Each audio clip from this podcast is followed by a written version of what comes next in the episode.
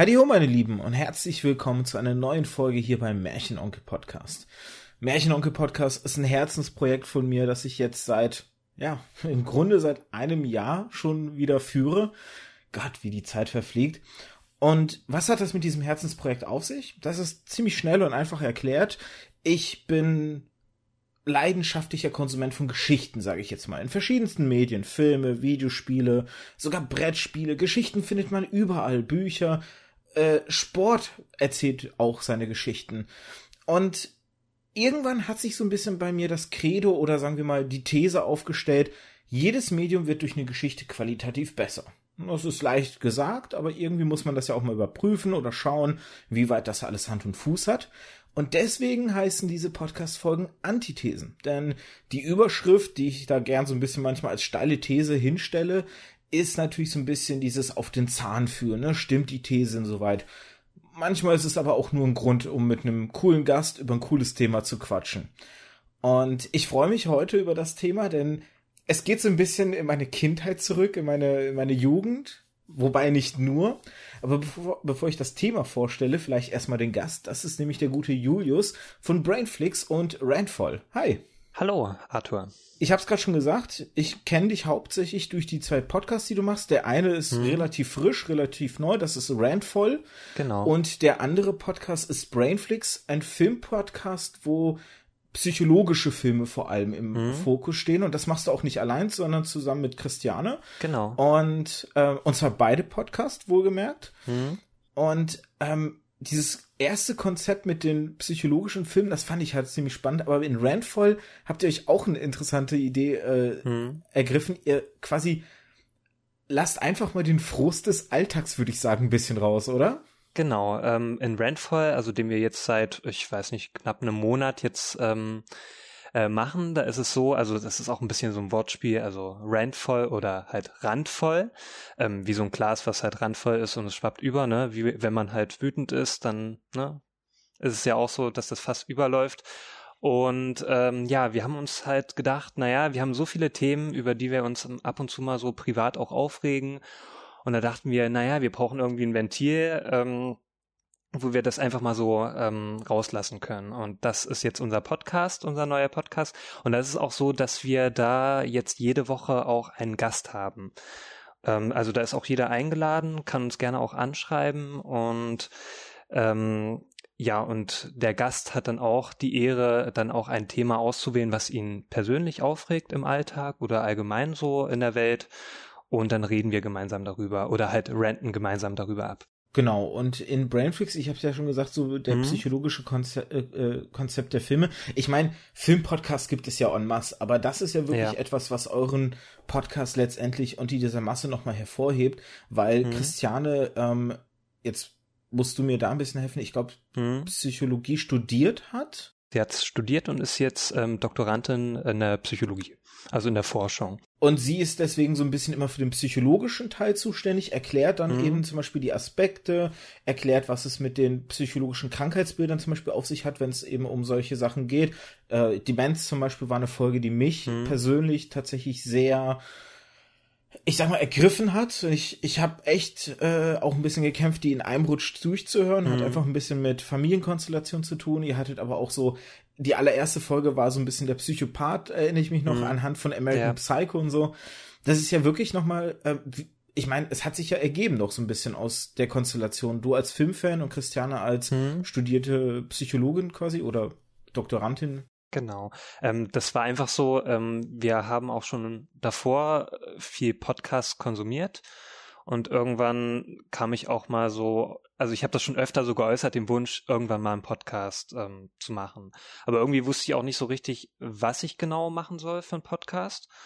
Und irgendwann kam Christian mit der Idee an, na hier, ähm, na, ich kenne mich ja aus mit Psychologie und du kennst dich aus mit Film, wollen wir nicht irgendwie das so miteinander verbinden? Und dann kam schnell die, die Idee, dass wir dann einen Film so exemplarisch für ein gewisses Thema nehmen, für einen psychologischen Aspekt, also wie zum Beispiel ähm, Depression oder ähm, was du schon erwähnt hast, also zum Beispiel ähm, äh, na, jetzt äh, komme ich nicht drauf, Soziopath oder ähm, also äh, Soziopathie oder auch ähm, Psychopathie. Genau, Psychopathie Und äh, da nehmen wir dann immer einen gewissen Film raus, äh, besprechen den im Vorfeld, also im ersten Teil des Podcasts und der zweite Teil ist dann so dieser wissenschaftliche Teil, in dem dann Christiane nochmal genau auf dieses, äh, auf diesen psychologischen Aspekt eingeht. Und ich bin dann so derjenige, der dann ähm, so mit Filmfakten kommt oder dann auch Fragen stellt an Christiane, so als dieser Laie quasi. Und Film ist ja auch so ein bisschen jetzt der Aufhänger, warum wir hier in dieser Podcast-Folge zueinander mhm. finden. Ich hab, ja. hatte dir ja so ein, so ein ganzes Spektrum an Ideen, die ich so hatte, weil man muss dazu mhm. sagen, ich habe so eine lange Liste mit Ideen, die ich so ein bisschen nach Themen gestaffelt habe. Und ja. dann habe ich so geguckt, was so aus dem, aus dem Themengebiet Film könnte vielleicht ganz cool sein. Mhm. Und dann dir einfach mal die Wahl gelassen. Und es ist geworden, sind es rein die Geschichten, die Disney Schrägstrich Pixar-Filme so erfolgreich machen. Und da mhm. kommt jetzt natürlich der Aspekt, warum ich am Anfang so meinte, ne, meine Kindheit, weil Disney ist natürlich sehr prägend für meine Kindheit gewesen. Ja. Ich denke mal, bei dir war es da nicht viel anders, oder? Genau. Ich denke mal, das geht auch vielen westlichen Kindern oder Erwachsenen jetzt äh, in dem Fall so, dass sie einfach mit Disney oder Pixar-Filmen aufgewachsen sind. Und bei mir war es halt genauso. Also ich kann da auch nachher noch ganz viele Filme oder Erlebnisse aufzählen, die einfach so meine Kindheit geprägt haben und da war auch einfach, also Disney oder Pixar war da einfach vorherrschend in dem Fall. Und das, ja, ja. du zuerst. Okay, gut. Ähm, ich muss auch noch dazu sagen, es waren ja nicht nur so diese Disney-Filme oder ähm, die Pixar-Filme, sondern auch ganz viel diese Serien, die einen geprägt haben. Also zum Beispiel auch ähm, dieser Disney-Club, ich weiß nicht, ob du den da noch kennst von früher. Äh, sporadisch. War ich ja wirklich ganz großer Fan und äh, habe da auch alle Serien wirklich liebend gern konsumiert. Aber da können wir ja auch noch mal ein bisschen vielleicht drauf eingehen später. Was ich hauptsächlich noch kannte, aber ich, ich bin mir nicht mehr ganz sicher, ob ich mir diesen den Bezug zu Disney nur einbilde oder ob der tatsächlich mhm. gewesen ist. Es gab immer Sonntagmorgens, ähm, damals glaube ich noch mit Thomas Gottschalk, gab es immer so, so Kinderfilme auf ah, ja. äh, RTL und ich glaube, die hatten, waren immer so ein bisschen in der Präsentation von Disney. Mhm. Aber ich, wie gesagt, ich bin mir gar nicht mehr sicher, ob ich das mir nur einbilde oder ob es wirklich so ein bisschen so einen Disney-Bezug hatte. Ja, doch. Doch, doch. Ich weiß nicht mehr, wie es hieß, äh, was er da moderiert hat. Aber er war ja immer so direkt in Disneyland und hat da, also von dieser Location aus moderiert. Äh, aber ich kann mich auch noch sehr sporadisch dran erinnern. Aber das hat mir auch mal sehr gefallen. Ähm, weil als Kind wollte ich eh, also ich wollte alles schauen, was irgendwie mit Disney zu tun hat. Also ich brauchte nur das Logo zu sehen und schon wollte ich mir das anschauen. Ähm, also da war ich sofort äh, ähm, äh, gefixt, wenn irgendwas kam, äh, was damit zusammenhing. Und ja, aber ich glaube, der, der Thomas Gottschalk, äh, ich müsste mal schauen, wie das hieß. Also, vielleicht, vielleicht gibt es noch auf YouTube irgendwelche Ausschnitte davon. Das wäre mal interessant zu erfahren. Vielleicht kann ja einer von uns so parallel gleich irgendwie nebenbei recherchieren. Ich würde aber jetzt vielleicht ja. tatsächlich äh, so ein bisschen ins Thema einsteigen und mhm. zwar genau mit dieser Frage, ähm, die ich da jetzt so ein bisschen als dieses Oberthema hingestellt habe, weil mhm. mich würde jetzt interessieren, wie ist deine intuitiv erste Antwort, wenn man dir so die Frage stellt, ob es tatsächlich die Storys sind, die die Filme ausmachen, die, die diesen Erfolg, den Reiz hm. für dich ausmachen, oder sind es eher andere Facetten an den Filmen? Hm. Also ich würde es teils, teils sagen. Also als Kind waren es auch für mich natürlich ähm, vordergründig auch die Animation oder einfach diese Gestaltung an sich. Da habe ich, glaube ich, weniger die Geschichte so wahrgenommen. Ähm, heutzutage ist es glaube ich, so ein bisschen anders, hat sich das anders verlagert, dass da für mich auch die Geschichten wichtig sind. Ne? Ob, ob die mich gut reinzieht, ob die Charaktere gut ausgearbeitet sind. Ähm, ich glaube, als Kind war wirklich die Gestaltung da wichtiger für mich. Wie ging es, wie geht es dir denn damit?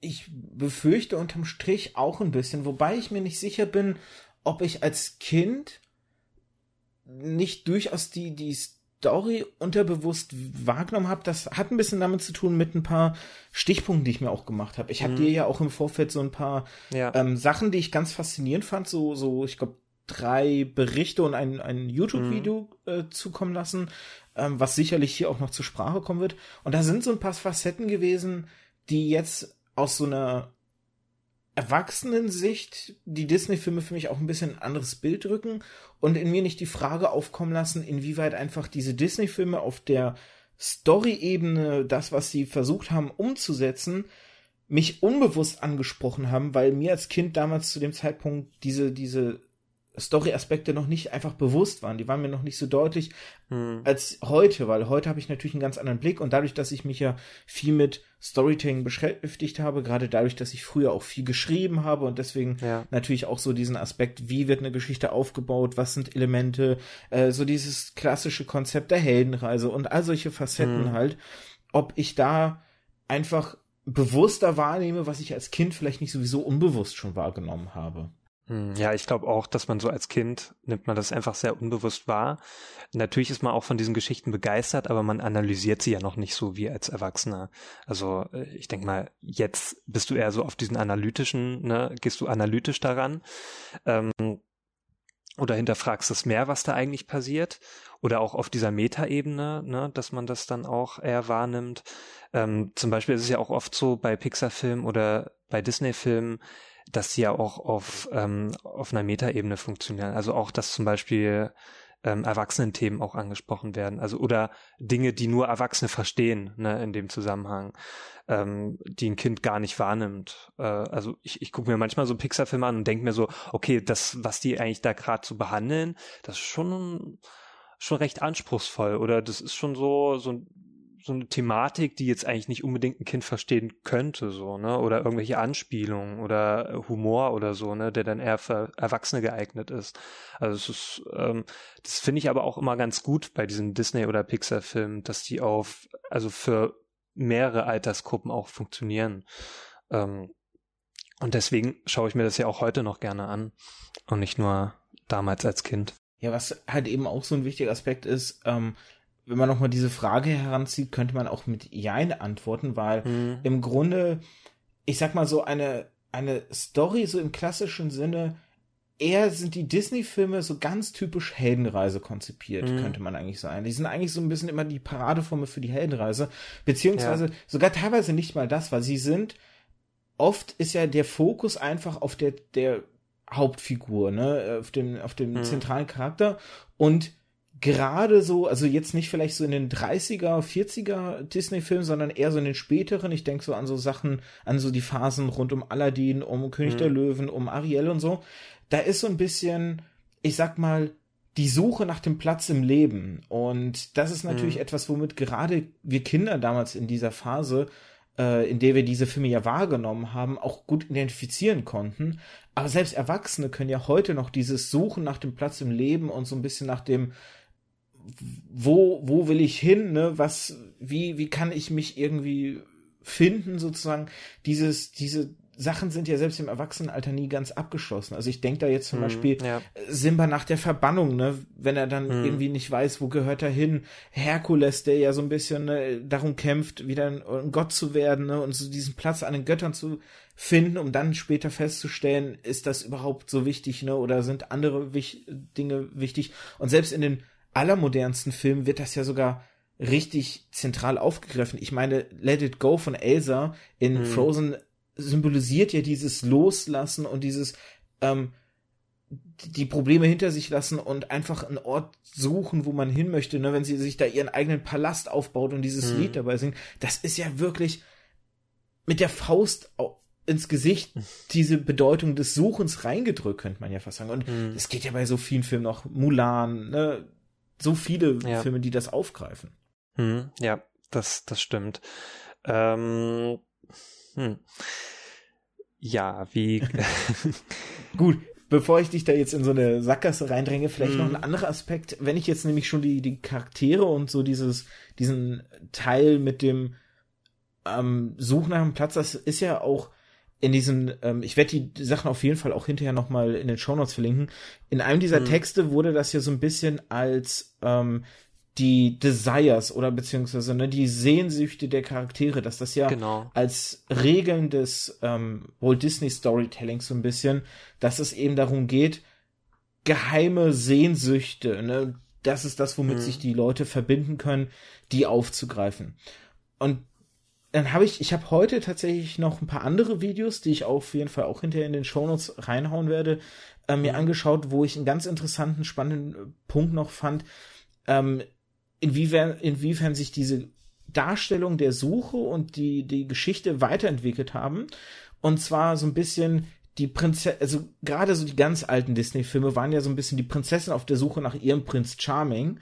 Hm. Und in den späteren Filmen ist diese Suche nach der Identität erst gekommen. Das heißt auch so ein bisschen, es hat sich dahingehend gewandelt und ganz moderne Disney-Filme, so in den letzten zehn Jahren, würde ich sagen, machen sich so über diese alten Tropes ja sogar lustig. Also in mhm. äh, Ralf Reichts ne, will ja Vanellope dieses Prinzessinnenkleid nicht tragen. Ja. Oder in Vajana macht ja der, der, ähm, ich weiß jetzt gerade, wie er nicht heißt, wie er heißt, äh, dieser, dieser Halbgott macht sich ja so ein bisschen drüber lustig, ah, du hast ein mhm. Tier als Begleiter und singst, du musst eine Prinzessin sein, so nach dem Motto.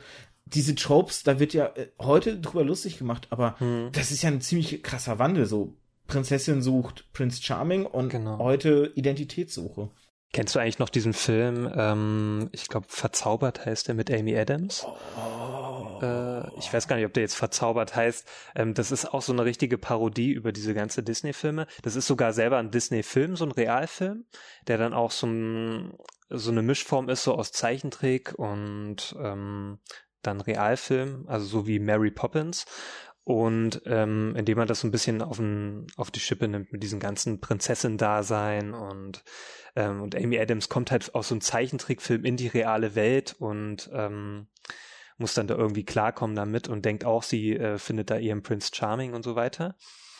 Äh, der Film bewegt sich dann mal in eine andere Richtung, dass sie eigentlich auch dann zu sich selbst irgendwie findet, ne? Und dass es irgendwie, dass sie dann mitbekommt, dass es nicht alles im Leben ist, so diesen Prince Charming ähm, zu suchen und so weiter. Ja, ist auch eine Empfehlung wert dieser Film. Die fand ich auch ganz gut. Ich glaube, der ist aber auch gar nicht so, so sehr im Fokus von so vielen Leuten. Den kennen gar nicht so viele, habe ich so den Eindruck. Ich kann mich irgendwie ganz dunkel an den erinnern, aber der ist nicht gut in meiner Erinnerung haften. Oder verwünscht heißt der. Ah. Ja, irgend, irgend sowas verwünscht oder verzaubert. Ich weiß es nicht mehr ganz. Da müsste ich jetzt selber auch mal nachschauen. Apropos nachschauen, ich habe auch mal wegen mhm. Thomas Gottschalk geschaut. Ja. Äh, die Show hieß äh, Disney Filmparade tatsächlich. Also insofern, ah, es ja. war definitiv mhm. mit Disney. Das hat er von 92 bis 96 und dann hinterher von 99 ja. bis 2000 noch mal kurzzeitig moderiert. Ah, okay. Ähm, genau, da sind Klassiker gezeigt worden und halt auch Disney-Filme. Mhm. Und da war das eben so in diesem ganzen Spektrum. Das ist, das ist dieses Ding, woran ich mhm. mich auch so erinnere. Ach ja, und den Film, den ich jetzt gerade gemeint habe, der heißt tatsächlich Verwünscht, also Enchanted heißt er auf Englisch. Okay, ja, wie gesagt, ich glaube, an den ganz dunkel, irgendwas kommt mir da bekannt vor, aber wie gesagt, mhm. das war kein Film, der den bleibenden Eindruck hinterlassen hat bei mir. Ja, der ist auch, also habe ich so das Gefühl gehabt, der ist ganz schön untergegangen und war jetzt nicht so präsent. Ähm, genau, aber es war so der erste Film, in dem ich so Amy Adams irgendwie wahrgenommen habe damals. Ja. Es gibt noch einen interessanten Gedanken, den, ähm, der mir jetzt auch untergekommen ist in auch einem dieser YouTube-Videos, die ich heute gesehen habe. Ähm, mhm. Weil wir ja gesagt haben, die, die Charaktere und die Darstellung hat sich so weiterentwickelt. Ähm, da gab es so ein bisschen die These, dass die Charaktere zwar in den modernen Disney-Filmen besser sind, aber die alten teilweise bessere Atmosphären mhm. haben, weil sie nicht so charakterzentriert oder orientiert waren. Und ja. ähm, weil die Stärke der älteren Filme nämlich nicht daraus allein nicht resultiert aus dem Protagonisten oder der Protagonistin, sondern aus den Elementen, die so drumherum existieren. Also zum Beispiel man kann sehr schön, Schneewittchen zum Beispiel, da gibt es eine Szene mehrere Minuten lang, wie die Zwerge sich waschen. Oder in mhm. Dumbo die Szene mit diesen Albtraumelefanten. Ne? Das heißt. Ja, die ist ja auch so sehr bekannt, ja. Ja, mhm. und das sind alles Szenen, die die Geschichte ja gar nicht vorantreiben, mhm. die aber sehr viel zu dieser, zu der Stimmung des Films beitragen, zu der, zu der, teilweise ja auch Darstellung dieser Welt, ne, ähm, mhm. Bambi, wenn er da minutenlang auch einfach mit seiner Mutter durch den Schnee dampft ja. und das erste Mal Schnee sieht man lernt so diese Figuren kennen. Und das fand ich zum Beispiel auch sehr interessant, weil tatsächlich solche Szenen sind schon kaum noch vorhanden heute. Also ich könnte jetzt so eine aus einem modernen mhm. Film nicht benennen. Das stimmt, da hast du schon recht. Also ist mir jetzt auch noch gar nicht so aufgefallen, ist mir gar nicht so bewusst gewesen. Aber wenn ich so drüber nachdenke, stimmt das tatsächlich. Also früher, da wurde mehr so Wordbuilding, sag ich mal, ne, dass es so betrieben wurde. Also dass dann auch gemächlichere Erzählung war da. Ähm, und heutzutage wirken die halt recht durchkon- äh, durchstrukturiert, ne. Also da ist wirklich nichts überflüssig großartig. Ähm, Genau, also wenn ich da auch so zurückdenke an äh, Alice im Wunderland, ne? Also was es da auch alles so für Szenen gibt, die eigentlich, da würde man heutzutage recht viel kürzen, ne? Obwohl der Film jetzt an sich nicht sehr lang ist, aber ich glaube, viele Szenen würden heutzutage gar nicht so existieren können. Ja, heute, ich meine, die Sehgewohnheiten haben sich ja verändert. Und das ist ja tatsächlich ja. etwas, was nicht nur am Ende auf die Disney-Filme gemünzt passt, sondern auf generell alle Filme. Ja. Wenn du, wenn du heute ein, oder wenn du einen Film vor, weiß ich nicht, nimmst, der vor 50 Jahren gedreht wurde oder so. Mhm. Die sind viel langsamer in der Erzählweise, sie bauen sich viel langsamer auf.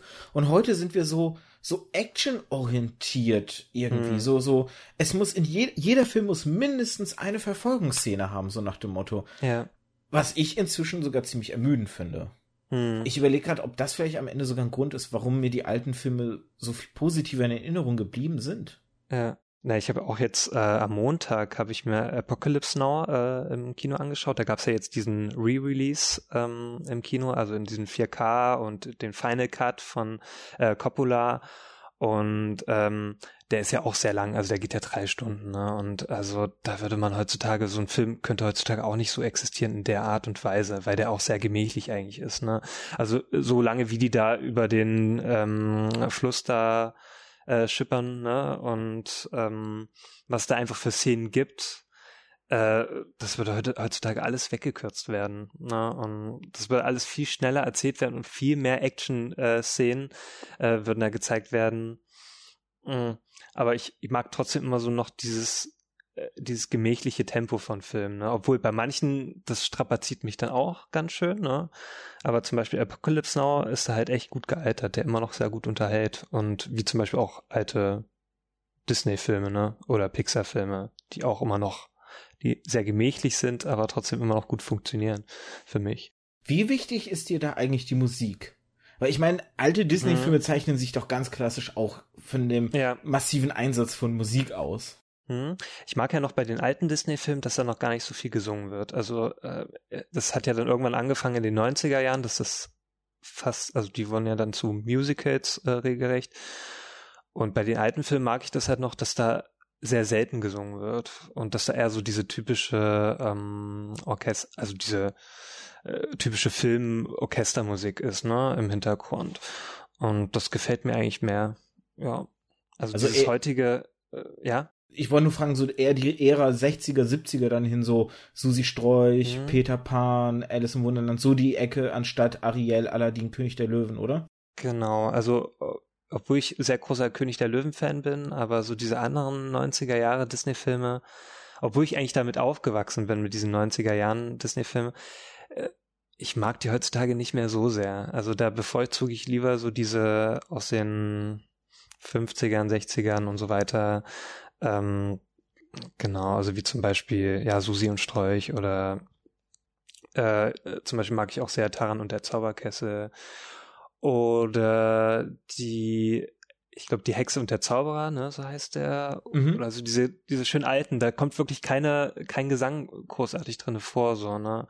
Halt eher so diese klassische Musik und so und die halt sehr leicht untermalt ist. Oder zum Beispiel auch äh, 101 Dalmatiner mag ich sehr. Also da mag ich auch den Zeichenstil sehr. Genau, die mag ich viel lieber als diese ganzen 90er Jahre Musicals, sage ich mal. Krass. Weil ich bin da wirklich komplett konträr. Für mich war es okay. richtig schlimm, dass Disney hingegangen ist, immer weniger die Musik zu machen, weil ich hm. diese, ich fand auch die Lieder halt, ich meine, die Lieder haben immer etwas Aufbauendes, Motivierendes, hm. ähm, haben immer für mich etwas gehabt, was, was Hoffnung gegeben hat.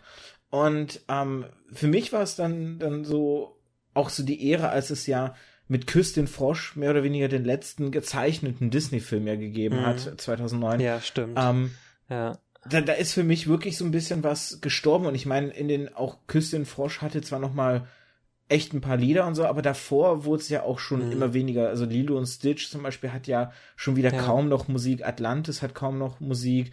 Ähm, Schatzplanet hat deutlich weniger Musik. Mhm. Und diese, diese Filme sind zum Beispiel alle in meiner Erinnerung deutlich schlechter wieder. Die sind für mich so mhm. abgesagt. Und als zum Beispiel dann ähm, ich meine, dann kam so ein bisschen der Umschwung langsam, ne? Ralf Reich. Ja, mit Frozen, ne? Spy ja. mit Frozen war ja auch wieder sehr präsent, die Musik. Und genau, so. darauf will ich hinaus, weil Ralf ja. Reich war dann ja so ein bisschen der Umschwung weg von den Gezeichneten hin so zum 3D und dann wusstest du, naja, es ist klar, dass die jetzt nie wieder die Gezeichneten machen werden, sondern dass es jetzt einfach diesen Umstieg gibt. Mhm. Und dann war für mich wirklich so, ich wusste nicht mehr, ob das das Disney ist, mit dem ich aufgewachsen bin und ob ich damit glücklich bin. Und dann kam Frozen und man kann über den Film denken, was man will, aber ich saß in dem Kino, als, als das erste Lied kam, mhm. ich hatte Gänsehaut. Und ich gehöre wirklich zu denen, ich habe ich hab Let It Go tot gehört mir. Ich habe das in allen Varianten gehört. Ja. So. Ähm, es, es hat für mich echt viel ausgemacht, weil es, es ist für mich, hm. dieser Disney-Zauber wird für mich tatsächlich auch mit durch die Lieder transportiert. Kann ich schon verstehen, nur ich persönlich, also meine persönliche Präferenz ist halt, yeah, ist nicht dahin, äh, ich mag nur ab und zu so diese ähm, Lieder, also zum Beispiel König der Löwen, diesen Soundtrack, den mag ich schon sehr. Ähm, auch einfach, weil das so sehr äh, Kindheit äh, damit verbindet, ne? Aber so, so viele andere Disney-Filme aus der Zeit, diese ganzen Lieder, auch wenn die immer dann angefangen haben zu singen, da war ich immer so, ach, okay, jetzt sind schon wieder so drei Minuten Gesang und okay. ja, okay, du verstehst es jetzt vielleicht nicht so, aber äh, ich, ich war da immer so rausgerissen und dachte mir, ach komm, jetzt erzähl doch einfach die Geschichte weiter, so normal. Weil für mich das dann auch immer so unrealistisch ist, wenn dann auch auf einmal äh, alle im Hintergrund, äh, diese ganzen Nebencharaktere auf einmal auch mit einsteigen in den Gesang. Und äh, äh das, da dachte ich mir, ach komm, das, hm. Ja, aber macht das nicht, ja, okay, macht das Disney nicht aus, weil Disney springt ja immer mit seinen Filmen so ins Märchenhafte, ins hm. Fantastische. Und gerade in den gezeichneten funktioniert das ja super, dass dann es so musicalartig wird. Ich weiß jetzt nicht, also das wäre tatsächlich jetzt auch so der nächste Punkt, wo ich mit der, hm. wo, was mich so interessieren würde, wie du jetzt natürlich zu den Remakes dieser gerade dieser Ära an Filmen, die jetzt ja kommt, ja. Ähm, gegenüberstehst, weil mit ähm, mit Dschungelbuch, ne, Schön und das Biest, hm. äh, König der Löwen jetzt, äh, die, glaube ich, demnächst kommt raus oder ist schon raus. Genau, König der Löwen kommt ja sogar äh, heute, also zum Mittwoch. Heute kommt er raus. Genau, also ja. wenn die Folge rauskommt, war es jetzt letzte Woche Mittwoch sozusagen.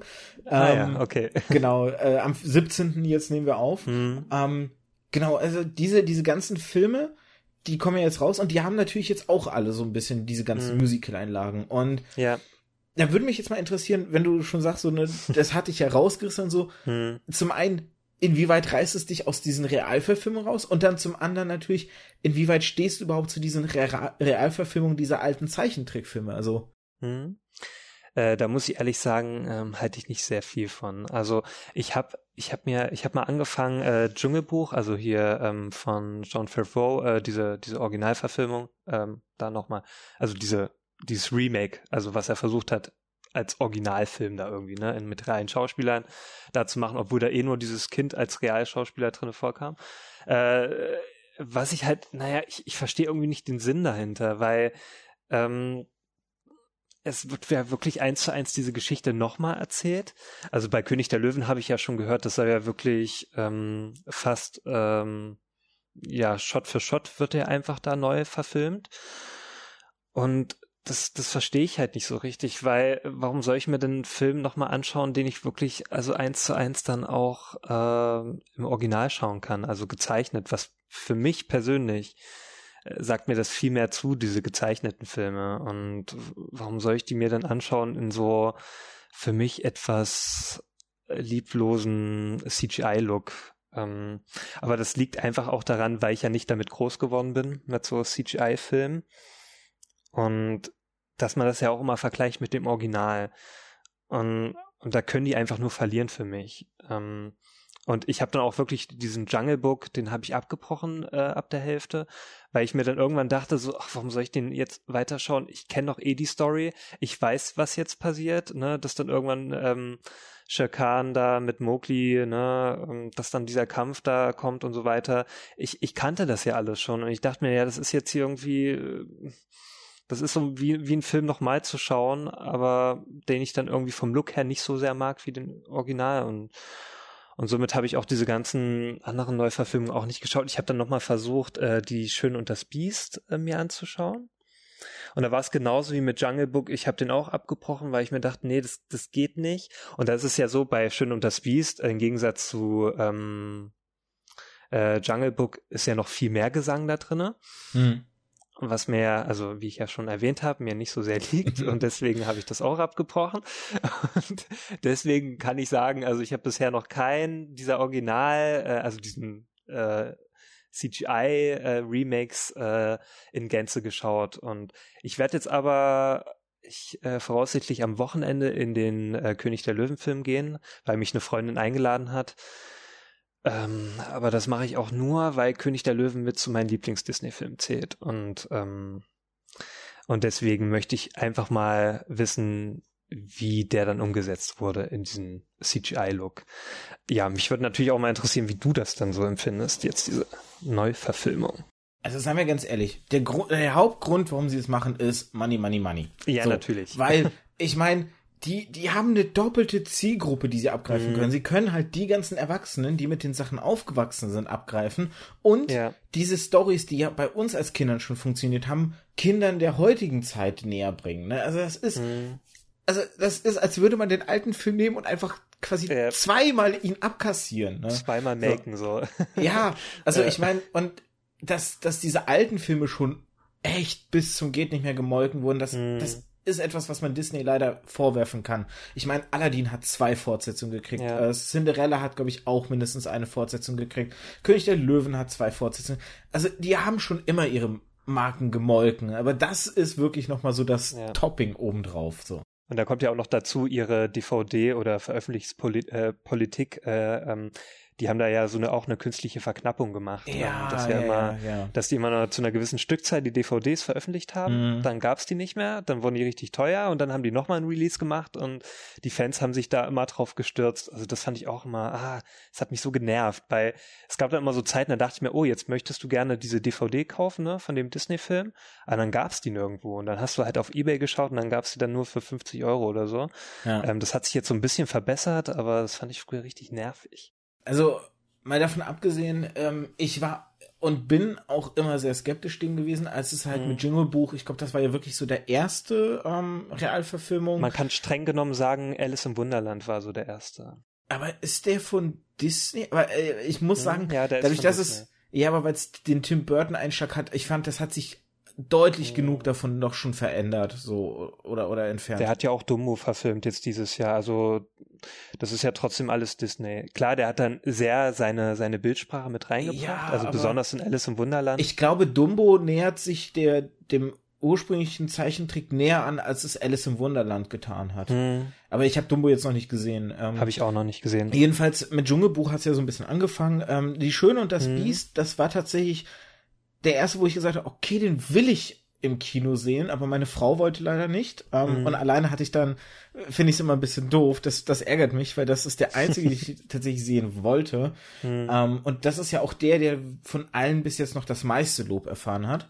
Mhm. Ähm, Im Kino gesehen habe ich dann am Ende Aladdin und ähm, ich hab's bereut. Ich hab's die ganze Meine Frau war total begeistert. Mhm. Die, die, die hat's vollgepackt ähm, ich weiß nicht, ob ich da am Ende irgendwo, ich will nicht sagen, dass, dass ich anspruchsvoller bin, hm. aber vielleicht kritischer eher. So, ich weiß es nicht, keine Ahnung. Auf jeden Fall, sie ist voll drauf abgegangen. Für mich war am Ende bei Aladdin noch das Highlight tatsächlich Will Smith, wo man am Anfang dachte, das ist das Schlimmste, aber er hat tatsächlich, mhm. war noch das Beste an dem Film. Das habe ich aber auch gehört, ja. Aladdin hat eine Verfolgungsjagdszene. Just saying. So viel zu meinem Thema, jeder Scheißfilm braucht eine Verfolgungsjagdszene. Ja, ja. Oh. Ähm, und der hat übrigens das mit der Musik wirklich ein bisschen auf die Spitze getrieben. Ähm, hm. Der hat nämlich, ähm, ich finde es sehr schön, äh, ich fand es sehr interessant, dass sie einen neuen Handlungsstrang reingenommen haben. Hm. Ähm, das ist die, das ist ein Handlungsstrang rund um Jasmin das Problem ist nur, wie dieser Handlungsstrang am Ende aufgelöst wurde, weil das war wirklich selbst für mich und mein Hang zu den Liedern das ad absurdum, weil hm. sie geht erst hin, singt drei Minuten lang eine, eine Lösung für ihr Lied um hinterher nochmal eine drei Minuten Rede zu halten, um ihren Handlungsstrang aufzulösen. Und das direkt hintereinander. Ich meine, mhm. entweder die Rede oder das Lied bitte. Das hätte vollkommen gereicht.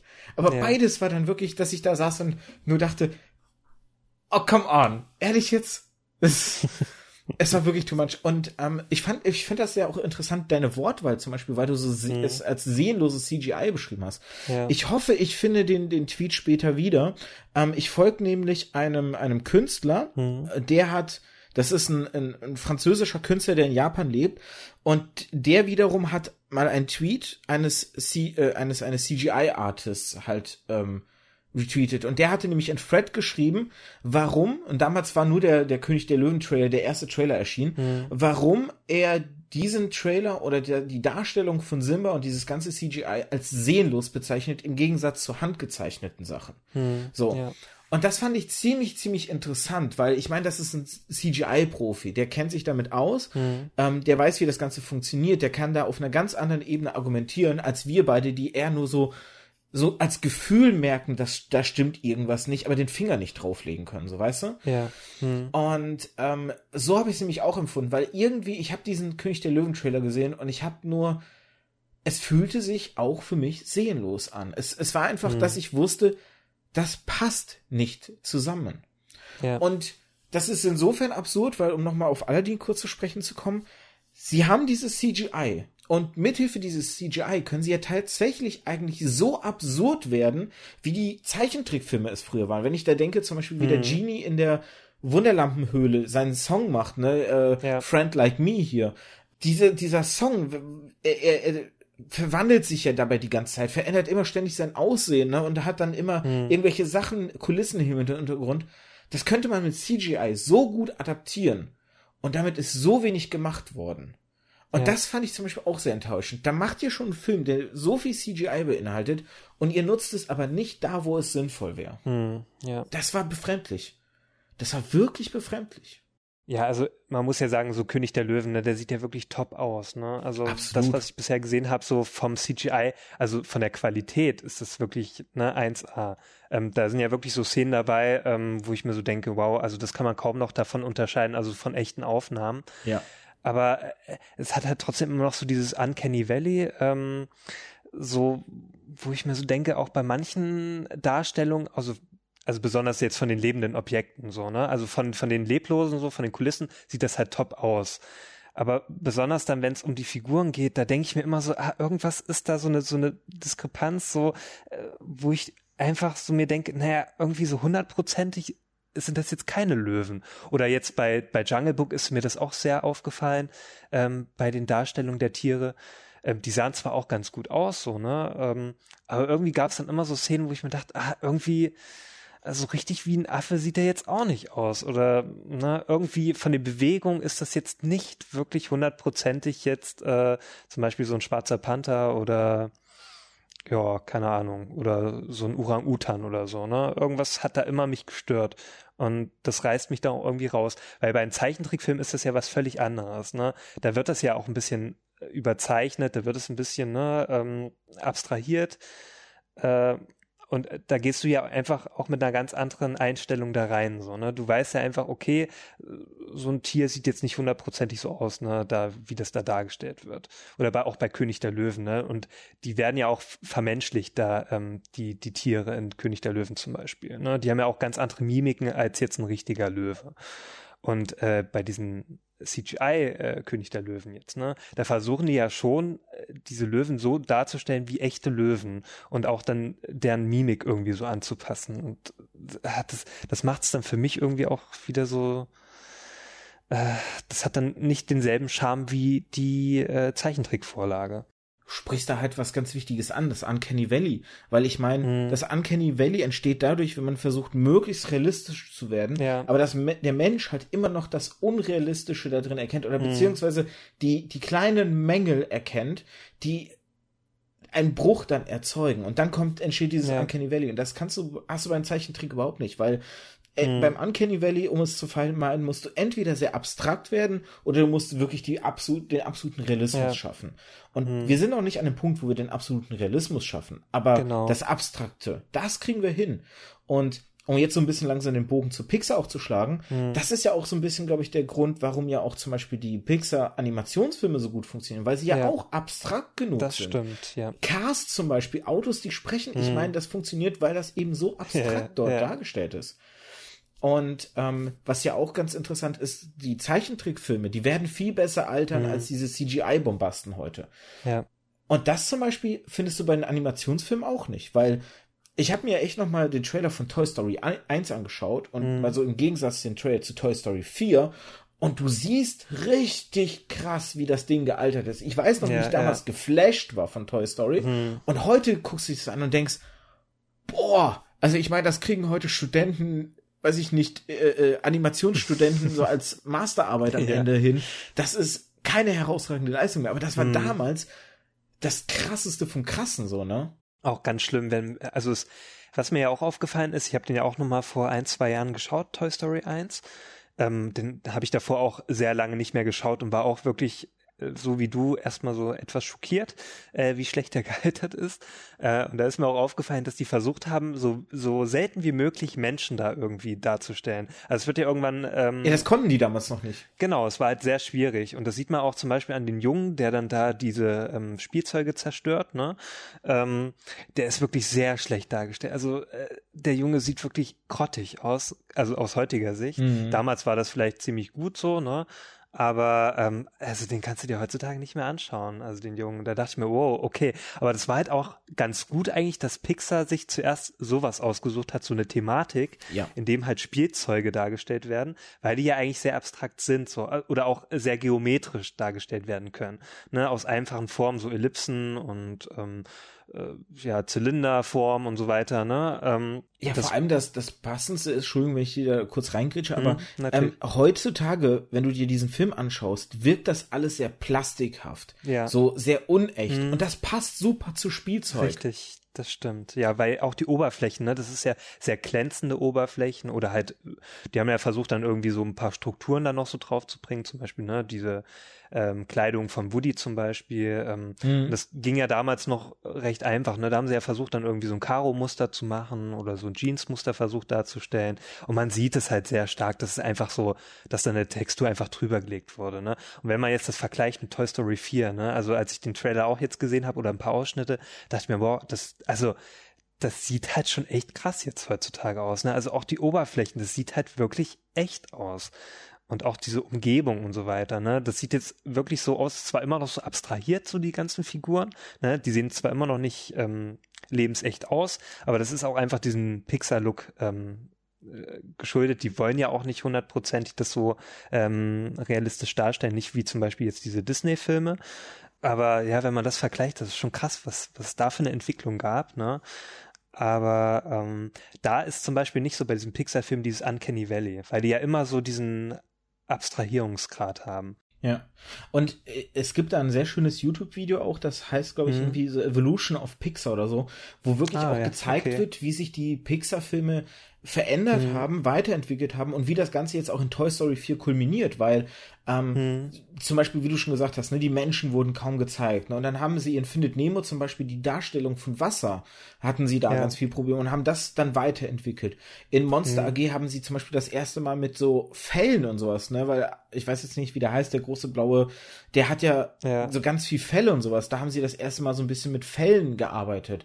Mit Mhm. Ratatouille dann, ne, Cars. Diese ganzen Filme, die haben ja immer eine Verbesserung in irgendeiner bestimmten Sache dargestellt. Genau. Und ja. Das alles kulminiert, siehst du jetzt heute in Toy Story 4. Das Ganze, was sie eben in diesen, Hm. Gottes Willen, ja über 20 Jahren gelernt haben, das kommt da halt jetzt auch ein bisschen zusammen.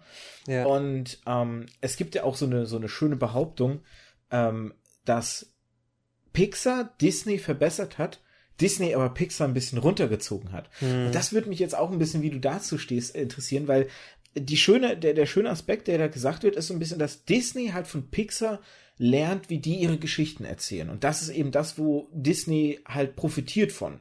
Pixar hat aber, dadurch, dass damals, ähm, heute ist er jetzt nicht mehr Chef und sowas, weil es ja die Mhm. Vorwürfe gab in der MeToo-Debatte, aber der John, John Lasseter heißt er, glaube ich, Hm, ja. ja. John Lasseter, genau. Der ist ja von Pixar dann eben zu Disney rübergegangen und das war die Phase, wo dann Pixar plötzlich angefangen hat, viel mehr mit Fortsetzung zu arbeiten, wo, Mhm. wo sie vorher das versucht haben, möglichst zu vermeiden. Und das ist dann zum Beispiel der Aspekt, wo dann viel gesagt wird, da hat Disney Pixar runtergezogen, Hm. weil da so ein bisschen dann diese Make-Mentalität, sage ich jetzt mal, durchgedrungen ist, so. Und ähm, da will ich, äh, will ich auf eine der Sachen, die ich dir auch geschickt habe, zu sprechen kommen, und zwar die 22 Regeln von Mhm. Pixar zu erfolgreichen Stories. Es gibt Ja. nämlich eine Story-Artistin, ähm, Emma Coast, äh, nee, äh, Emma, Emma Ah, verdammt, ich habe hier den falschen Namen stehen. Ich hatte dir noch äh, vorab geschrieben, mm. wie sie korrekt heißt. Sekunde, ich kann noch mal hier schauen. Ähm, genau, dann erzähle ich gerade weiter, während du schnell schaust. Ähm, mhm. Sie hat diese 22 Regeln mal als Bild auf Twitter gepostet. Leider ist der Tweet von ihr nicht mehr vorhanden. Sie heißt auf Twitter Lawn Rocket, also Wiesenrakete übersetzt sozusagen. Und dieser Tweet existiert leider nicht mehr, aber es gibt dieses Bild noch so. Und es gibt halt noch diese, ne, das Internet vergisst am Ende nichts. Mhm. Es gibt noch diese 22 Regeln. Und. Hast du Emma Coast gesagt? Oder? Genau, ich ähm, habe Coast gesagt, ja. C-O-A-S-T, aber das war die falsche mhm. Schreibweise hier in dem das Artikel. Das ist die falsche, okay. Weil das sehe ich jetzt auch nur hier erstmal. Weil ich hatte dir das da in der einen Mail nämlich mhm. auf jeden Fall nochmal geschrieben, wie sie korrekt heißt. Moment. Okay, müsste ich jetzt auch noch schauen, die Mail. Codes. Codes heißt sie. Ah, das, ja. das TS okay. ist nämlich ver, ver, äh, verdreht, mhm. genau. So. Immer Codes, so. Und da gibt's eben diese 14. Regel, die besagt, mhm. äh, ich äh, habe sie jetzt übersetzt, sie hat ja auf Englisch das getwittert. Ja. Warum müssen Sie gerade diese Geschichte erzählen? Was ist die Vision, die Botschaft als Kern der Geschichte? Mhm. Und das ist ja so ein bisschen, das ist ja auch der Grund, warum wahrscheinlich Pixar letztendlich sich so lange davor gesträubt hat, Fortsetzung nur der Fortsetzung wegen zu erzählen, sondern hm. sie wollten oder wahrscheinlich war der Gedanke, eine Fortsetzung muss es nur geben, wenn die Fortsetzung auch einen Wert als Geschichte hat, erzählt zu werden.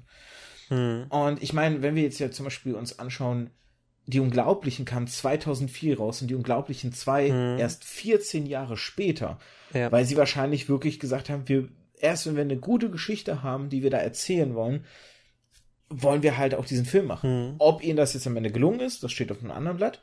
Aber das ist ja eine ganz andere Herangehensweise als Disney am Ende. Ja, genau. Ähm, das ist ja auch, bei Disney fand ich es ja immer schade, dass die das dann dieses Direct-to-DVD-Fortsetzung gemacht haben. Das hast du ja vorhin schon erwähnt irgendwie mhm. bei einem Film, ähm, dass es dann da mehrere Fortsetzungen gab fand ich immer so schade, weil zum Beispiel König der Löwen kann ich mich noch erinnern, da gab es auch einen zweiten oder dritten Teil und die waren halt sehr schwach so. Ähm, ne? Also das, die kann man halt kaum vergleichen mit den Originalfilmen. Und da finde ich es eigentlich gut, dass Pixar das immer so gemacht hat, dass die wirklich lange gewartet haben, bis die die richtige Geschichte hatten, bis die wirklich ausgereift war und äh, bis sich dann auch die äh, Technik auch äh, dementsprechend weiterentwickelt haben, äh, bis sie dann auch ne wirklich ein guten Film dann auch umsetzen konnten. Also bei Die Unglaublichen Zwei, ne, zum Beispiel, ähm, fand ich persönlich dann schon recht gelungen. Und es hat sich auch richtig angefühlt, diese Fortsetzung. Ne? Das hat dann auch gepasst in den Zeitgeist, den jetzigen, hm, die Thematik, die da behandelt wurde.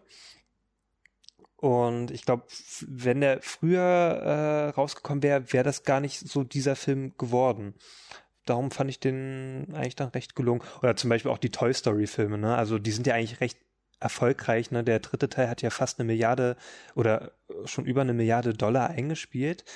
Und da hätte man ja, jedes andere Studio hätte dann gesagt, ja, okay, dann macht gleich, ne, ähm, mach, äh, lass uns gleich den nächsten Teil machen, so, ne. Die haben sich ja jetzt auch noch mal über zehn Jahre Zeit gelassen oder genau zehn Jahre ungefähr, ne, bis jetzt hier der vierte Teil kommt. Und das finde ich ja eigentlich auch ganz gut so, ne, dass die sich da genug Zeit lassen, um dann die nächste Fortsetzung zu machen. Also ich hoffe mal, der, der wird jetzt auch gut. Also ich habe da hohe Erwartungen an den Film, weil Toy Story ist eine tolle Reihe. Ähm, ich dachte eigentlich auch schon nach dem dritten Teil, das ist so jetzt erledigt, weil das Ende des dritten Teils war für mich sehr abgeschlossen. Und darum bin ich gespannt, was die da jetzt noch rausholen aus der Geschichte. Ja, gut, es gab schon eine Phase von Pixar, die, ähm, wie gesagt, die de sehr demoniert von den Fortsetzungen war. Mhm. Das ist so 2010 bis 2017. Ich meine, ähm, ja, das stimmt. Toy Story ja. 3, Cast 2, Monster Uni, mhm. Findet Dory, Cast 3, ne, das ist so die Unglaublichen 2, das ist so die, ja. die Phase, wo sehr viel eher Fortsetzung. Es gab noch so ein paar eigene Story-Filme, ähm, mhm. Darunter einige, die sehr, sehr geil waren. Also Alles steht Kopf ist, glaube ich, mit Abstand mein absoluter Lieblingsfilm von Pixar. Ja, der war schon sehr gut, ja. Und direkt nach Alles steht Kopf kommt halt Arlo und Spot. Und den habe ich noch, das ist einer der wenigen Pixar-Filme, die ich noch nicht geschaut habe. Ich auch nicht, äh, aber auch Spot und Cars 3 habe ich noch nicht geschaut. den habe ich aber auch nach dem Trailer tunlichst gemieden, weil der Trailer sah hm. schon richtig schlecht aus. Der hat mir hm. überhaupt keine Lust gemacht, dass ich ihn bitte angucken soll. Und das ist halt hm. wirklich so eine richtig krasse Diskrepanz halt dazwischen. Das ist dann, ja. da verstehe ich natürlich so ein bisschen dann die, dieser Vorwurf so von wegen, ne, ähm, jetzt fangt ihr an, so ein bisschen eure Regel 14 hier zu brechen, weil ich meine, hm. Pixar hat so viel anders als Disney gemacht. Ich meine, Disney hat immer Liebe als zentralen Aspekt. Ne? Gerade durch dieses Märchen, hm. Fantas märchenhafte, fantastische, war auch Liebe immer ein zentraler Aspekt, während bei Pixar letztendlich eher so, es ja fast immer gegengeschlechtliche Buddy-Cop-Filme waren. Also, hm. ich meine, du hast immer so, Wobei, nee, das ist, das ist jetzt, da verwechsel ich, das ist eher das moderne Disney, Entschuldigung, das ist eher jetzt, ich habe an Vajana und Zootopia gedacht. Ja, oder ja, äh, das, äh, vielleicht, das ist alles die Disney-Ecke, genau. Auf jeden Fall, aber trotzdem, du hattest, du hattest eben nicht so diese krasse Liebesthematik. Und hm. du hattest vor allem kein Schwarz-Weiß-Denken. Du hattest nicht den Helden und den Schurken, sondern du hattest, hm. du hattest einen Helden, der eben halt auch sich scheiße verhalten hat. Woody in Toy Story 1 ist ein egoistischer Drecksack. Ja, das stimmt. Aber irgendwie macht es ihn so liebenswert und hm. auch so viel echter, weil er als Figur glaubwürdiger wird dadurch. Ja. Ja, oder wo auch keine Liebesgeschichte drin vorkommt und der absolut mein Lieblings-Pixar-Film ist. Also mein Lieblings-Pixar-Film ist Ratatouille. Ah. Ähm, den den finde ich so großartig. Also den gucke ich mir immer wieder gerne an ich habe den auch Christiane schon so oft empfohlen, weil da geht's ja auch um Essen und ähm, sie mag halt auch so, sie ist halt so ein Gourmet und ich habe ihr immer schon mal gesagt, Mann, da geht's um Essen, da geht's um die Liebe äh, zum Essen und um die Liebe äh, zum Kochen und auch um Selbstverwirklichung und der ist einfach so toll gemacht und ähm, also es gibt eigentlich keinen Aspekt in dem Film, den ich irgendwie nicht gut finde. Wobei der hat ein bisschen, der hat ein bisschen Liebe, ne? Der hat ja zwischen dem äh, Kochlehrling und Ja, okay, okay, aber das ist ja nicht wirklich zentral. Das ist ja wirklich nee, so eine Side Story, aber wirklich äh, die Hauptstory ist ja wirklich die Liebe zu dem Essen, ne? Und, und das ist so großartig dargestellt. Also das Ende alleine, das ja, ist die Rede. so großartig gemacht. Oder, oder nicht die da, Rede, die die die Kritik, die mhm. der da ja am Ende Genau, schreibt. diese Kritik, oh. die ist so herzergreifend. Also ich finde das so super gemacht. Das ist alles also wirklich von vorne bis hinten ist dieser P Film perfekt für mich. Und das war auch so die Hochzeit für Pixar. Also weil dann auch noch Wally -E kam ein Jahr danach. Und Wally -E ist so mein zweitliebster Pixar-Film. Da ist zwar auch eine Liebesgeschichte so im Mittelpunkt, also mit im Mittelpunkt so. Ähm, also besonders so der, die erste Hälfte des Films ist so großartig von Wally. Ähm, aber es steht ja auch im Fokus so, also so die übergeordnete äh, äh, Thematik ist ja so ähm, Umweltschutz, ne? Also, dass man ne, die Erde, hm. äh, dass man was Gutes für die Umwelt tun sollte, damit es nicht so wird, ne, wie in dem Film gezeigt wird und so weiter. Und auch so diese Bequemlichkeit der Menschen wird ja auch ne, äh, thematisiert oder kritisiert. Ähm, aber auch dieser Film ist auch so gut und das sind ja all, beides Filme so, die keine bis jetzt keine Fortsetzung haben und für mich auch keine Fortsetzung bräuchten, weil die stehen eigentlich auch für sich so gut da. Ne? Ähm, da würde ich mir das auch gar nicht richtig wünschen. Vielleicht macht dann noch eine Fortsetzung das irgendwie kaputt für mich. Ähm, darum, so, das sind so die beiden perfekten Filme und da denke ich mir mal so, das ist so die perfekte Zeit gewesen von Pixar. Und danach kam ja dann noch irgendwie oben. Oben ist auch gut, obwohl ich nur so den Anfang so richtig gut finde. Ähm, ich weiß nicht, so die ersten zehn Minuten von oben, die kennst du sicherlich, oder? Still a better Love Stories in Twilight. Hm. das ist ja das Meme, was rumging, weil oben schafft es in den ersten zehn Minuten eine herzreißende Liebesgeschichte hm. zu erzählen, wo manche Filme es in 90 zu 120 ja. Minuten nicht hinkriegen. Genau. Und also immer wieder, wenn ich das gucke, da kommen mir so die Tränen, also äh, am Anfang. Absolut. Aber dann wird der Film so, dann wurde der so ein bisschen schwächer für mich. Also ich sag nur sprechende Hunde dann und ja, oben, ja. oben hat es echt nach hinten leider nicht geschafft. Also ich weiß nicht, ob es da so, mhm. ich meine, das fällt ja gerade auch in die Phase, ne, wie gesagt, wenn dann nach oben kamen dann ja diese ganzen Fortsetzungen auch. Genau, dann kam die ganze Fortsetzung richtig. Ich meine, ich mag auch Merida zum Beispiel, ne? Der, mhm. der, ist ja auch so in dieser Phase entstanden, aber der ist, ja. der, der hat mich sogar relativ an fast schon alte, nur dass er halt nicht die Musikeinlagen hatten, aber so irgendwie von dem, mhm. von der Machart hat er mich schon fast an alte Disney-Filme eher interessiert, äh, erinnert. Mhm. Und wie gesagt, für mich das höchste ist dann wirklich alles steht Kopf. Der hat mich so weggeblasen, mhm. weil er mich auch auf so einer irgendwie emotional tiefer gehenden Ebene getroffen hat. Mhm. Ähm, so dieser, diese ganze Konflikt zwischen Freude und Trauer und dann auch noch der, der ja. Fantasiefreund, wenn das dann da irgendwie alles aufkommt und dann auch die Erkenntnis, Freude kann halt eben ohne Trauer nicht existieren. Weiß kann nicht ja. ohne Schwarz existieren. So die, dieser, dieser Kontrast halt und Trauer gehört halt dazu, damit man erst erkennt den Wert der Freude, so nach dem Motto, ne?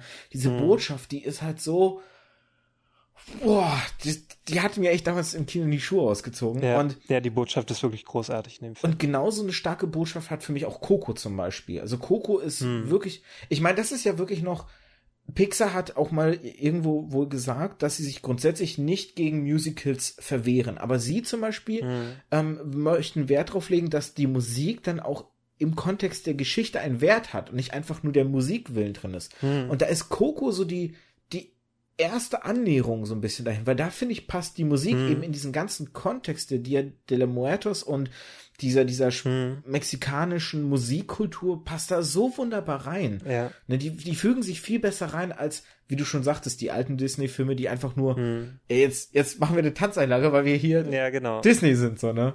Und, und da muss ich auch sagen, also bei Coco, da hat mir die Musik richtig gut gefallen. Also auch so, weil es ja thematisch auch passt, ne? Also auch dieser Titelsong, ne, der ja auch dann den Oscar gewonnen hat und so, ne?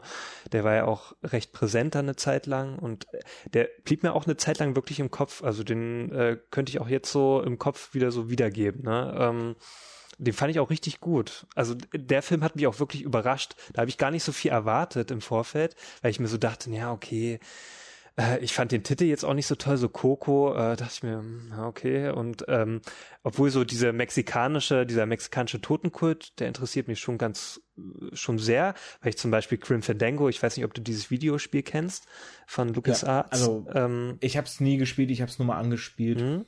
Äh, gehört zu, äh, zu meinen Lieblingsspielen. Ähm, und deswegen hat mich das auch so sehr interessiert. Und ich hatte auch mal einen Arbeitskollegen, der mal in Mexiko war und mir auch vieles über diesen ähm, Totenkult erzählt hat, der auch mal bei so einer Totenfeier mitgemacht hat.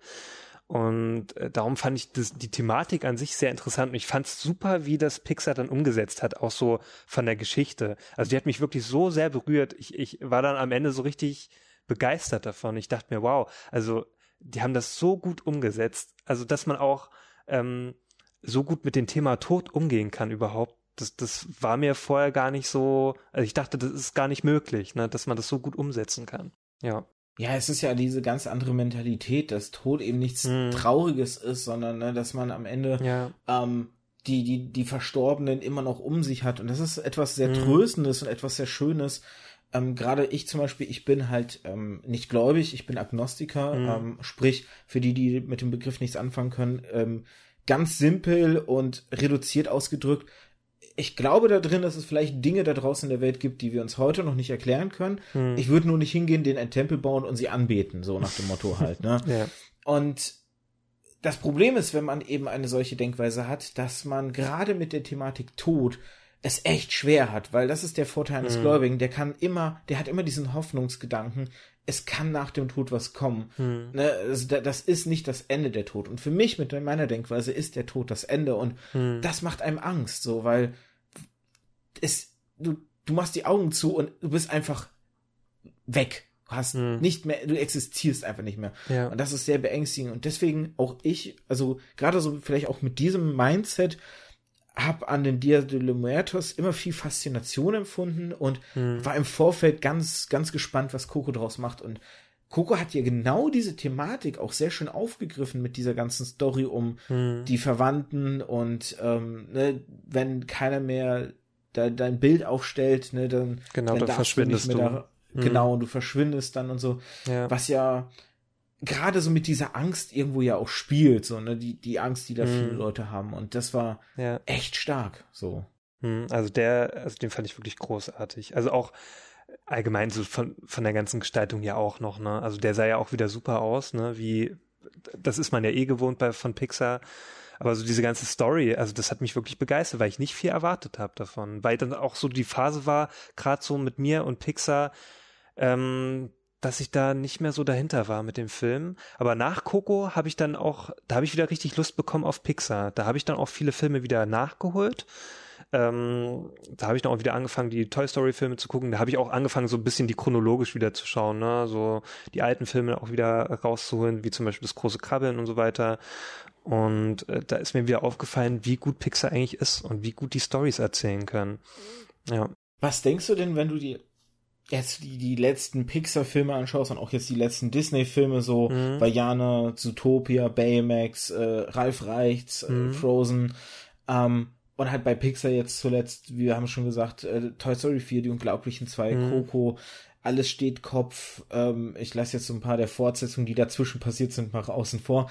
Ja. Was denkst du, wo können sich da die beiden Firmen erzähltechnisch noch hinentwickeln? Gibt es da noch viel, viel Spielraum oder haben sie so ein bisschen ihre Formen schon fast perfektioniert? Hm. Also ich wünsche mir auf jeden Fall, dass, dass Pixar so mutig bleibt, äh, wie sie eigentlich in der Vergangenheit waren, oder dass sie vielleicht noch ein bisschen mutiger werden, ähm, dass sie da auch Geschichten erzählen, die so abseits dieser üblichen Thematiken. Ähm, also ich fand es ja super, also dass sie zum Beispiel mit Alles steht Kopf, ne, dass sie so ein Thema behandelt haben, was einfach noch nie so vorkam in der Art und Weise, ne? Und dass sie auch von der Erzählstruktur und von der Erzählweise da sehr kreativ waren, ne?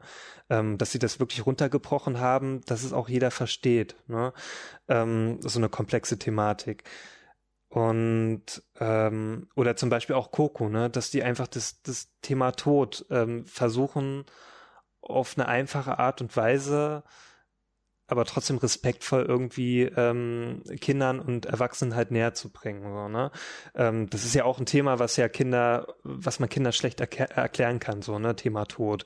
Da versuchen ja auch viele Eltern dann das lieber zu verschweigen, so, ne? Aber ich fand super, dass Pixar dann solche Themen aufgreift oder wie zum Beispiel Umweltschutz und sowas, ne, bei Wally oder ähm, ich weiß nicht, äh, Ratatouille oder so, ne? Einfach so so Themen, die sonst einfach nicht in Filmen irgendwie vorkommen. Ähm, bei Disney ist das so ein bisschen, die sind ja so eher so auf die haben ja eher so eine klassische Erzählweise, ne? Also immer noch so dieses Märchenhafte, was du ja schon öfter erwähnt hast. Ähm, ich würde mir halt für Disney auch mehr wünschen, dass die auch so ein bisschen mutiger werden, wie, wie Pixar. Und ich wünsche mir auf jeden Fall, dass Pixar weiterhin so bleibt und vielleicht noch ein bisschen, vielleicht noch ein bisschen mutiger werden. Ja, das sind, das sind so meine Wünsche daran. Und Hoffnung und ja wenn ich jetzt noch, also ich habe jetzt noch einen Gedanken gehabt, der jetzt noch mal ein bisschen zurückgeht mhm. auf die die Realverfilmungen von alten Disney-Klassikern.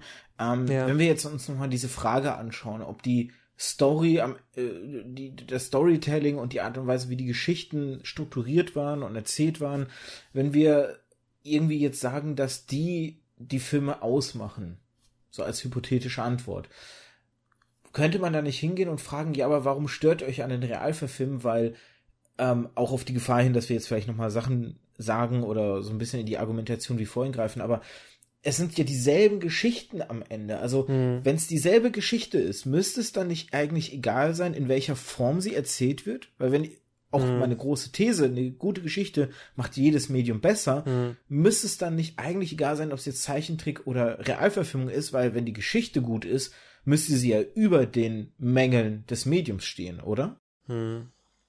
Ja, also das ist ja auch nicht die Geschichte, die ich, glaube ich, bemängel. Das ist auch wirklich diese, diese Darstellung. Ich glaube, Kindern zum Beispiel, die jetzt das erste Mal König der Löwen schauen, also die den Zeichentrickfilm vielleicht gar nicht kennen, äh, ich glaube, die finden die Story toll von König der Löwen zum Beispiel oder von Aladdin und so weiter. Ähm, ich glaube, das ist einfach dieses Vergleichen. Ähm, also du vergleichst ja dann immer, wenn du das Original kennst, vergleichst du das einfach immer mit, äh, mit dem Remake. Das ist ja auch zum Beispiel bei, bei Videospielen so oder bei anderen Medienarten. Ähm, also auch zum Beispiel, ich weiß nicht, wenn du jetzt eine, bei Büchern eine Neuübersetzung oder was weiß ich, oder einfach äh, das, wenn eine Buchverfilmung oder sowas, du vergleichst es ja immer so, ne? Wie gut ist das Original, wie gut ist halt dieses Remake oder diese Neuinterpretation und für mich verliert dann meistens einfach immer diese Neuinterpretation. Ich weiß auch nicht, ich kann mir das auch schlecht erklären, warum. Ähm, aber zum Beispiel bei, bei Disney ist es einfach die Darstellungsweise, weil es halt CGI ist und ich bin eh so, bei CGI bin ich sehr skeptisch, weil es für mich einfach meistens seelenlos ist. Ich, ich mag halt einfach äh, Practical Effects, also ähm, ich mag einfach so die Effekte zum Beispiel aus den 80er Jahren oder so, wo wirklich noch handgemacht, ähm, wo da Figuren eingesetzt wurden und so weiter oder richtiges Feuer oder richtiges Kunstblut und so weiter. Ähm, und wenn ich das heutzutage alles sehe, also ich mag zwar sehr zum Beispiel die Marvel-Filme, aber wenn ich mir da die ganzen Effekte anschaue, die sehen alle gleich aus. Ne? Und wenn ich mir zum Beispiel so einen Alien-Film von 1979 anschaue, also die Effekte finde ich immer noch großartig, ne? Und die altern für mich halt gar nicht. Die finde ich immer noch toll. Und wenn ich mir zum Beispiel jetzt so die Effekte anschaue von Herr der Ringe, ne, das war ja so aus den Anfängen des CGI, das ist für mich einfach sehr schlecht gealtert. Und das denke ich mir zum Beispiel jetzt, um das wieder auf, auf Disney zu übertragen. Also die alten ähm, Animationsfilme, also die Zeichentrickfilme von Disney, die altern für mich halt gar nicht. Also die kann ich mir immer noch anschauen. Also zum Beispiel in Schneewittchen und die sieben Zwerge, ne? Der sieht immer noch großartig aus, weil die auch damals die Technik benutzt haben, dass sie zum Beispiel auch ähm, äh, eine Frau abgefilmt haben und dann ihre Bewegung eins zu eins auf, auf Schneewittchen übertragen haben. Ne? Hm. Also die Animationen sind großartig. Dieser Film sieht immer noch super aus. Aber wenn du jetzt zum Beispiel dir einen ähm, Animationsfilm von Disney anschaust und den zum Beispiel nach zehn Jahren dir nochmal anschaust, dann fällt dir halt auf, dass das nicht gut gealtert ist. Und das stört mich halt an diesen Remakes dann, weil ich mir denke, äh, die sehen halt nach zehn Jahren nicht mehr so gut aus. Es heißt, zum einen ist dann natürlich dann der Aspekt so ein bisschen der, der Nostalgie, der rosaroten mm. Brille halt so ein bisschen, die, ja. die da natürlich reinkommt, was du jetzt hauptsächlich argumentierst, weil ich finde es natürlich auch ich fand diesen den Ansatz ganz interessant von wegen, dass die Geschichte nicht das Problem ist, sondern vielleicht auch die Gewöhnung an das Medium, mhm. weil ne, du hast die Kinder halt herangezogen, für die dieses Medium eher vielleicht so ein Kindheitsmedium jetzt ist, wie Zeichentrick eben mhm. für uns gewesen ist. Richtig, die, die, sehen das ganz anders, ja. Die sich deswegen an der Story mehr ergötzen können, ne, wo dann eben genau dieses, dieser Aspekt reinkommt. Die Mängel werden unter der guten Story begraben, so nach dem Motto. Hm. Ähm, zu dem Aspekt, was du gesagt hast mit dem Realverfilmen und dann Zeichnen, da gibt's sehr schöne Videos, sind da inzwischen aufgetaucht, glaube ich, aus den Disney-Archiven auf YouTube teilweise, hm. wo du wirklich so diese, diese Szenen siehst, wie sie damals halt abgefilmt wurden. Für Cinderella und für Ariel, glaube ich, hm. findet man da echt ein paar, paar schöne Videos, wo du wirklich die Szenen dann aus dem Zeichentrickfilm wiedererkennst, hm. weil die das wirklich so nachgestellt haben. Und ja, cool. das Thema CGI ist natürlich noch mal so eine Sache für sich, weil ähm, ich würde an der Stelle immer fast, also ich habe auch ein Problem mit CGI, aber ich würde immer da, glaube ich, an der Stelle argumentieren, dass, glaube ich, nicht das Problem grundsätzlich von CGI ist, sondern von schlechtem CGI, von CGI, was du siehst, mhm. weil also ich fand es ganz lustig, dass du halt ähm, Herr der Ringe erzählt hast mit gealtertem CGI, weil ich könnte dir jetzt sagen, das habe ich vor kurzem äh, ähm, auch auf auch das, wenn ich all die, all diese Querverweise werden natürlich alle in den Shownotes auftauchen, wenn ich sie hinterher hoffentlich mhm. wiederfinde, weil das sind echt viele, die wir hier hatten. Aber es gibt, ja. glaube ich, ein Video von David Hein, was ich, glaube ich, gesehen habe. Mhm. Ähm, oder nee, oder war es David Hein? Ich glaube, es könnte auch äh, ein anderer Kanal. Es könnte auch, ähm, ich weiß nicht, ob du die Reihe kennst, ähm, VFX Artists ähm, Look at Bad and Good CGI heißt das, glaube ich. Mm, nein, das, das ist eine Truppe von F, äh, von von CGI Art, äh, äh, Künstlern, mm. die sich wirklich halt CGI anschauen, Gutes und Schlechtes mm. und dann so ein bisschen ihr Wissen preisgeben. Und es ist nämlich so, dass es in Jurassic Park eine Szene gibt, wo per CGI ein Gesicht eingesetzt wurde. Und ohne Witz, hätte ich das nicht in diesem Video gesehen, ich hätte es nicht bemerkt. Das ist nämlich ein CGI hm. und das ist, wie du schon gerade gesagt hast, ne, wie alt der Film ist. Und es ist trotzdem, ja, noch, ja. es ist trotzdem so gut und es ist so gut mitgealtert. Hm. Und dann hast du eben diese Beispiele halt von eben einem Herr der Ringe, ähm, wo du, wo du es halt siehst inzwischen. Muss man auch hm. vor allem sagen, inzwischen. Damals zu der Zeit auch durch die Sehgewohnheit war es natürlich ganz anders, weil ja es gibt, ich weiß jetzt nicht, Zodiac heißt der Film, glaube ich. Ich weiß nicht, ob mhm. du ihn gesehen hast.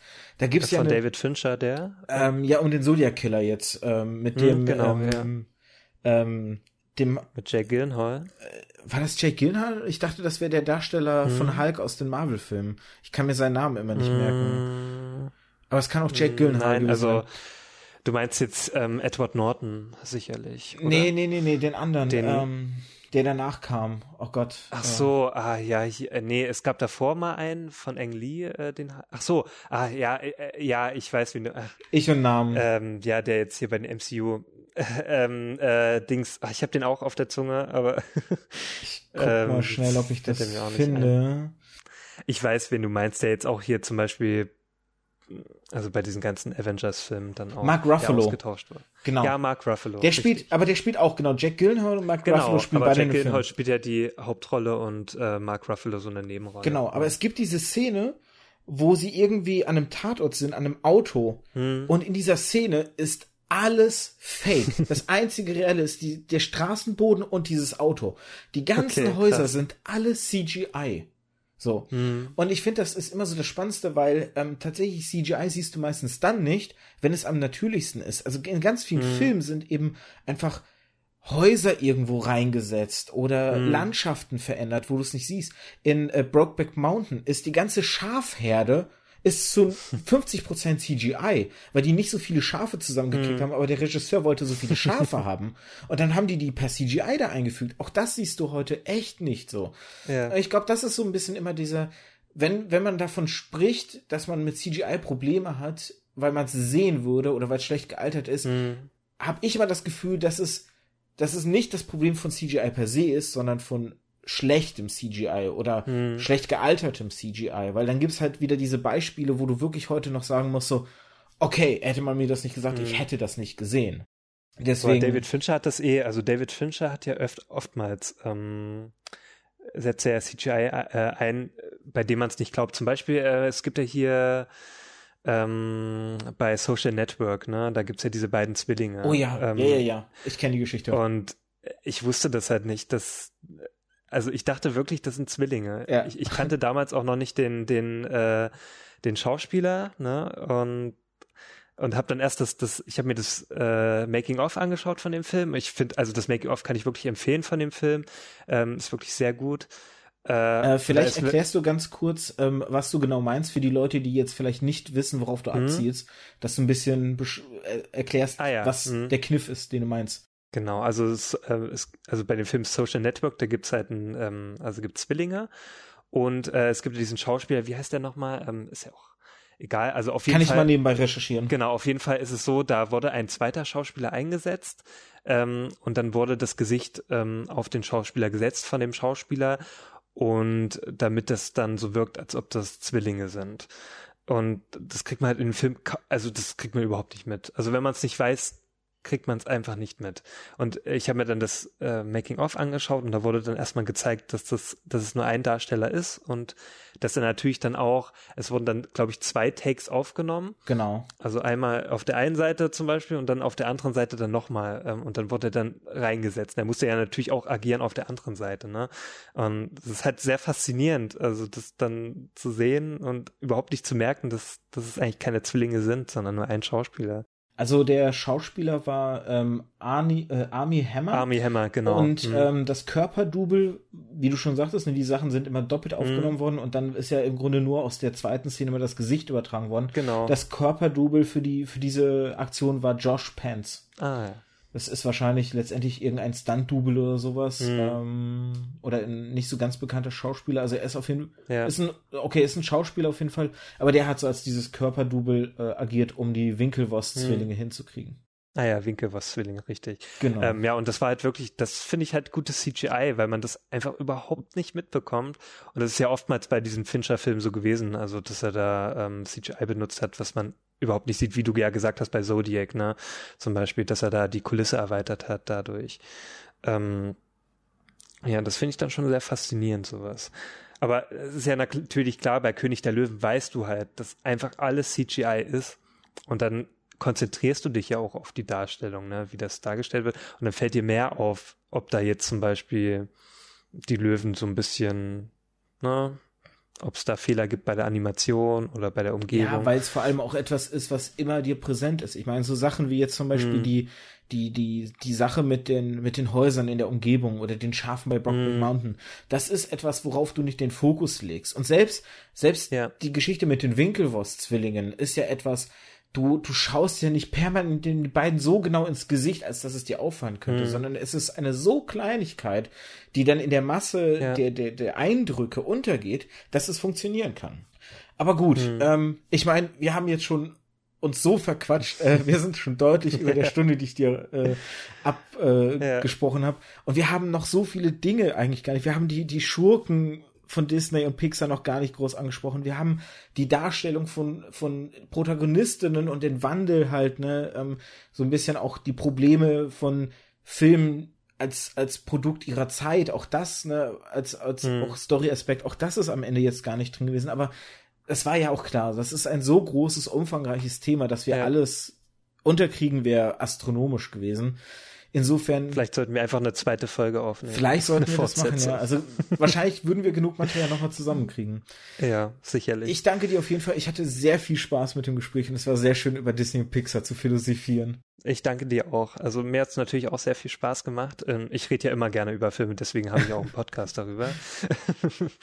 ja, und, ähm, und auch gerne wieder. Also natürlich auch eine Fortsetzung, wenn du möchtest, oder auch für ein anderes Thema dann. Gerne, würde mich sehr freuen.